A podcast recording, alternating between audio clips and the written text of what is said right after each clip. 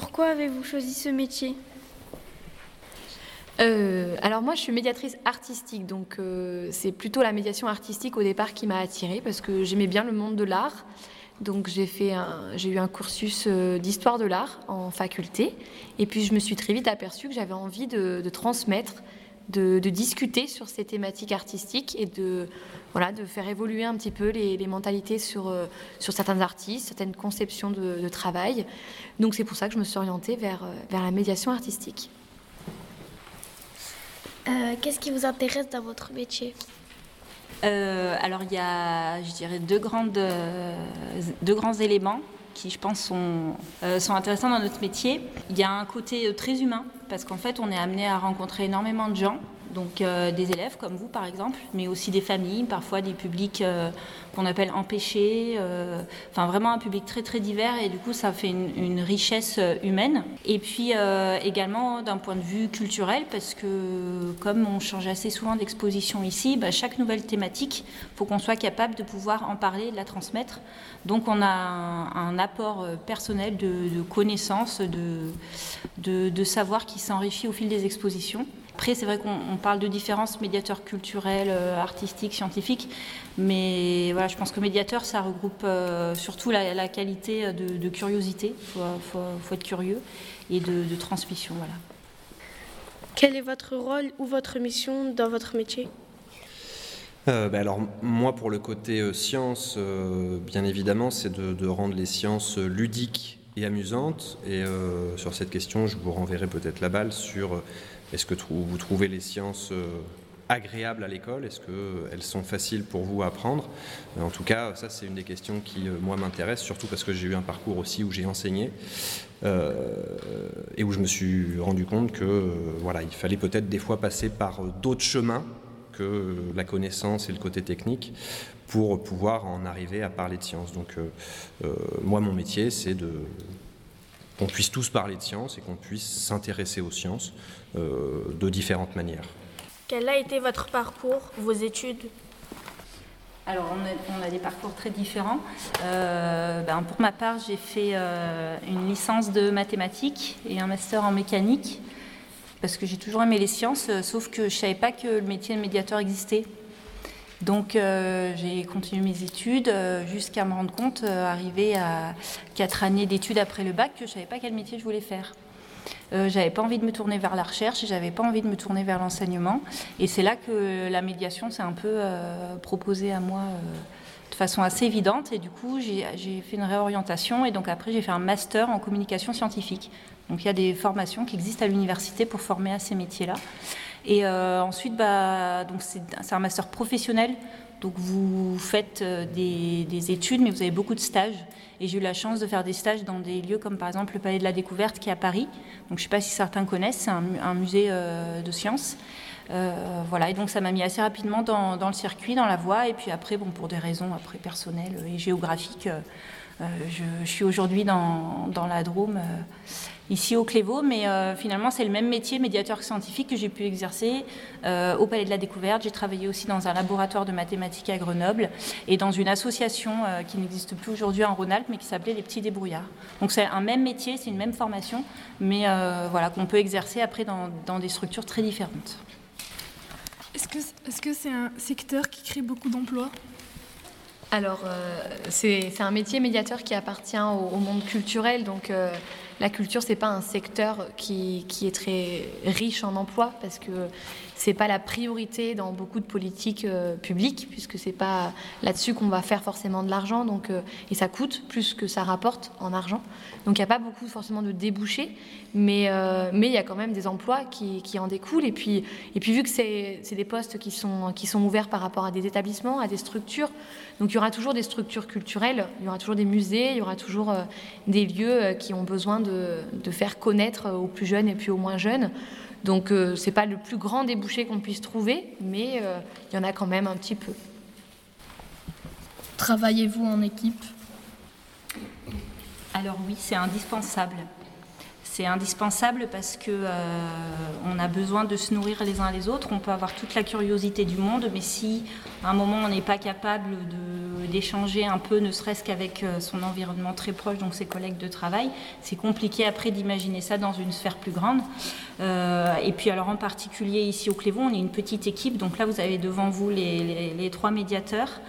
et le bâtiment est complété par deux autres personnes. Donc en tout, on est cinq pour ce très grand bâtiment.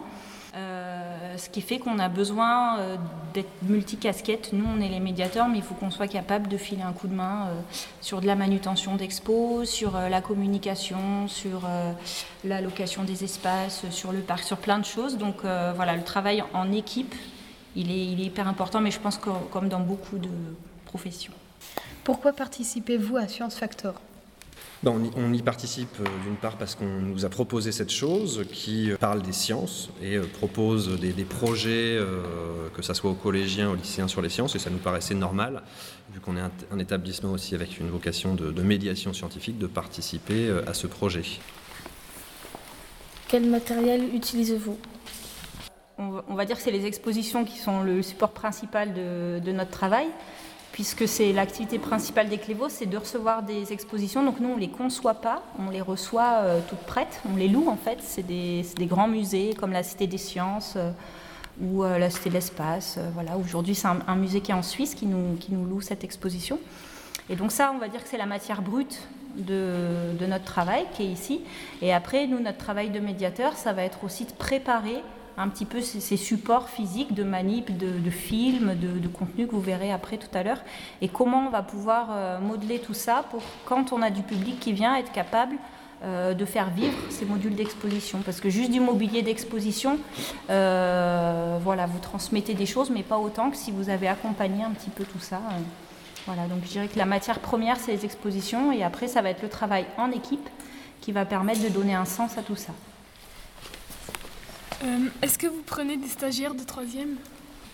Euh, Oui, oui, bien évidemment, on prend des stagiaires de troisième et pour l'instant, cette année, euh, depuis janvier, il me semble, on en a eu deux. Quelles sont les qualités ou les compétences nécessaires pour faire ce métier?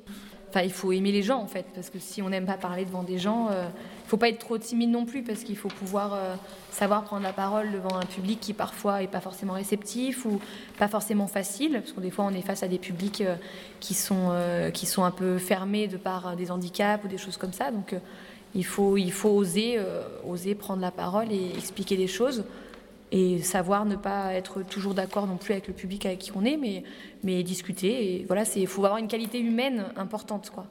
Il faut, faut pas, faut pas aimer être seul dans son coin, sinon ça marche pas. Quoi. Est-ce qu'il faut parler plusieurs langues?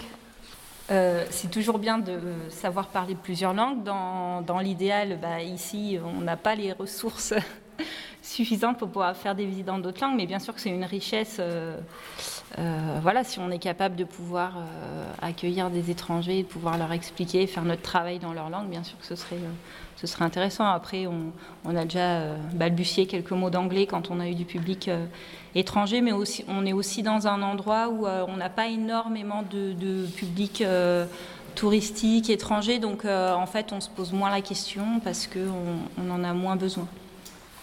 Dans des structures bah, plus grandes, comme par exemple des musées parisiens, oui, ça devient un peu indispensable, au moins de base, l'anglais. quoi. Êtes-vous bien rémunéré?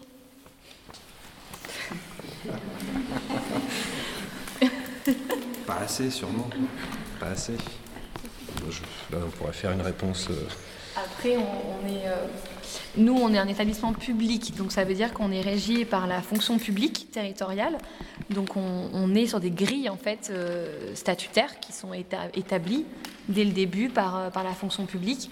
Donc, on a une, on a une carrière en fait qui se déroule avec des grilles et des points, des bonus qui sont donnés pour tel ou tel métier. Donc, en fait, on est un petit peu cadré dans une grille de salaire qui est un peu fixe. Donc, euh, donc voilà, on commence en bas de l'échelle et puis, mais comme dans tout métier, on monte des grades petit à petit pour, pour avoir plus d'expérience et une, une, rémunération qui est un peu plus importante. Mais on ne devient pas millionnaire en étant médiateur scientifique ou artistique. Depuis combien de temps faites-vous ce métier? Euh, ben, Pour ma part, euh, depuis 2000. 11 parce que c'est, j'ai refait une formation après avoir travaillé plusieurs années, pas loin d'une dizaine d'années, dans la technique, dans la, ce qu'on appelle la mesure physique. Êtes-vous amené à vous déplacer? Alors à plusieurs échelles. Euh, on fait, euh, on va dire, dans, le, périmètre le plus proche, on fait des actions hors les murs. Donc en fait, on délocalise certains de nos ateliers qu'on a l'habitude de proposer ici, mais dans d'autres structures, et notamment les médiathèques, par exemple, enfin d'autres lieux culturels. Donc là, on bouge pas mal sur le territoire de notre agglomération. Après, on peut être amené à, aller un petit peu plus loin sur euh, des partenariats, par exemple, quand on va, euh, voir d'autres structures euh, qui sont dans le même domaine que nous. C'est important de, pas de sortir, hein, de ne pas rester toujours chez soi, mais de s'ouvrir, d'aller voir ce que font les autres ailleurs. Donc là, plutôt au niveau du département et de la région. Et après, ben, on a la chance, on aime bien quand on fait ça, ben, d'aller repérer les expositions, en fait, parce qu'il faut bien les choisir. Donc ça ne se choisit pas ça peut choisir sur catalogue, mais c'est mieux de l'avoir en vrai, une exposition. Donc on a de la, chance parfois de pouvoir aller à Paris, en Suisse ou euh, d'autres endroits où sont, euh, sont les expos. Donc euh, voilà, ça fait partie à peu près des différents types de déplacements qu'on a, qu'on a à faire. À votre avis, les jeunes d'aujourd'hui sont plus intéressés par la science? Moi, je pense que enfin, c'est pas plus ou moins qu'avant, en fait. La science, ça a toujours plu et ça plaira toujours parce que c'est des questionnements qu'on se pose c'est des réponses auxquelles on, sur lesquelles on, veut un peu creuser ou pas. En fait, la science, ça nous entoure euh, tous les jours. Donc, euh, si on est curieux, je ne suis pas sûre qu'on ait plus envie aujourd'hui qu'avant de, s'intéresser à la science. Après, il faut pas en avoir peur, en fait, c'est tout. Mais ceux qu'on ont peur, c'est peut-être parce qu'ils ignorent un petit peu, euh, un petit peu comment l'apprivoiser, en fait, c'est tout. En tout cas, je pense que dans les médias, on en parle beaucoup plus parce que on, je pense qu'une partie du, peuple pousse en dessous aussi pour avoir des réponses. Et puis pour donner ces idées qui sont, à mon avis, bonnes et qu'on devrait prendre en considération. Comme des choses que vous allez rencontrer, vous, par la suite, sur des choses que vous connaissez déjà, les, organismes génétiquement modifiés, est-ce que c'est bien, est-ce que c'est pas bien, est-ce que ça va nourrir la planète euh, Bien évidemment, le réchauffement climatique, les problématiques environnementales, euh, le transhumanisme aussi, un transhumanisme qui est toutes les questions euh, bah, euh, de, la machine et de l'homme. Donc toutes ces questions-là, c'est des questions dont on parle beaucoup aujourd'hui, euh, pas que dans les médias, je pense que beaucoup de, de, gens en parlent entre eux et se questionnent. C'est justement la place où est-ce que la science, je ne dis pas les sciences, hein, mais est-ce que la science politique va dans la bonne direction? Et aujourd'hui, il y a beaucoup de gens qui en parlent, dont les médias, qui sont obligés d'y répondre aussi un petit peu à leur manière. Donc, euh, bien évidemment, aujourd'hui, on parle de plus en plus de science et on va être obligé d'en parler de plus en plus, mais euh, tous ensemble. Moi, je voudrais bien savoir, euh, c'est quoi vos horaires de travail? Alors, on est un, un, lieu qui est ouvert 7 jours sur 7. Donc, à 5 en équipe, vous imaginez bien qu'il y a des personnes qui sont amenées à travailler les week-ends. Donc, en horaire de travail en semaine, on est plutôt sur du 9h 8h30, 16h30, 17h, donc des horaires plutôt classiques, hein, avec une pause d'une heure au milieu pour manger. Mais après, on est amené à faire, euh, alors ça dépend de notre taux de travail, mais à faire des week-ends. Donc voilà, on est sur des rythmes qui sont annualisés en fait. On compte pas 35 heures par semaine pure, on fait un calcul sur l'année, combien d'heures on doit faire, et puis il y a des semaines qui sont un peu plus chargées que d'autres, et puis des périodes qui sont un peu plus calmes. Est-ce qu'il y a plein de classes qui viennent?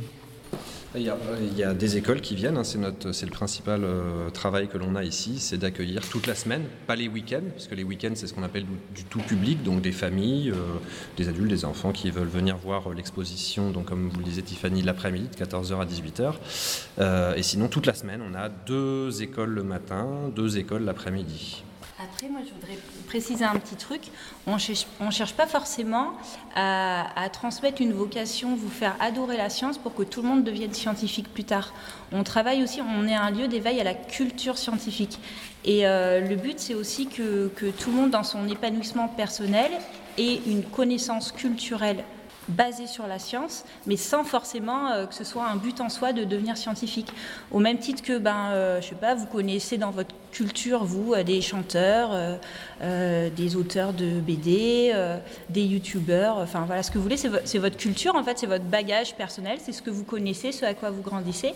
Et nous, notre but, c'est de mettre un petit peu plus de science dans cette culture-là, cette culture individuelle qu'on a tous, où souvent la science, finalement, c'est un peu le canard boiteux, on la met pas forcément Dedans, on parle de musique, on parle de littérature euh, dans la culture, et souvent la science, on oublie un petit peu. Voilà. Donc on a aussi cette vocation de d'apporter de la culture, euh, voilà, juste de, vous nourrir en fait, sans forcément que ce soit un but en soi d'être après euh, un scientifique ou faire votre métier. Hein faut pas que des scientifiques. Hein.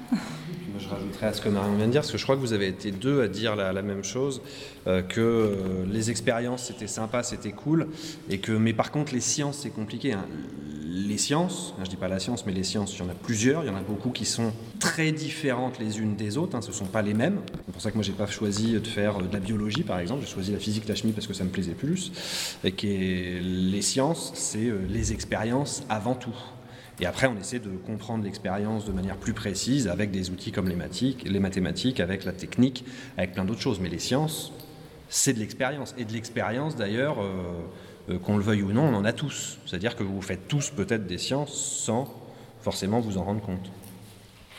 Ça, c'est important. Et on est peut-être là aussi pour euh, échanger euh, sur ces sciences-là, par l'expérience.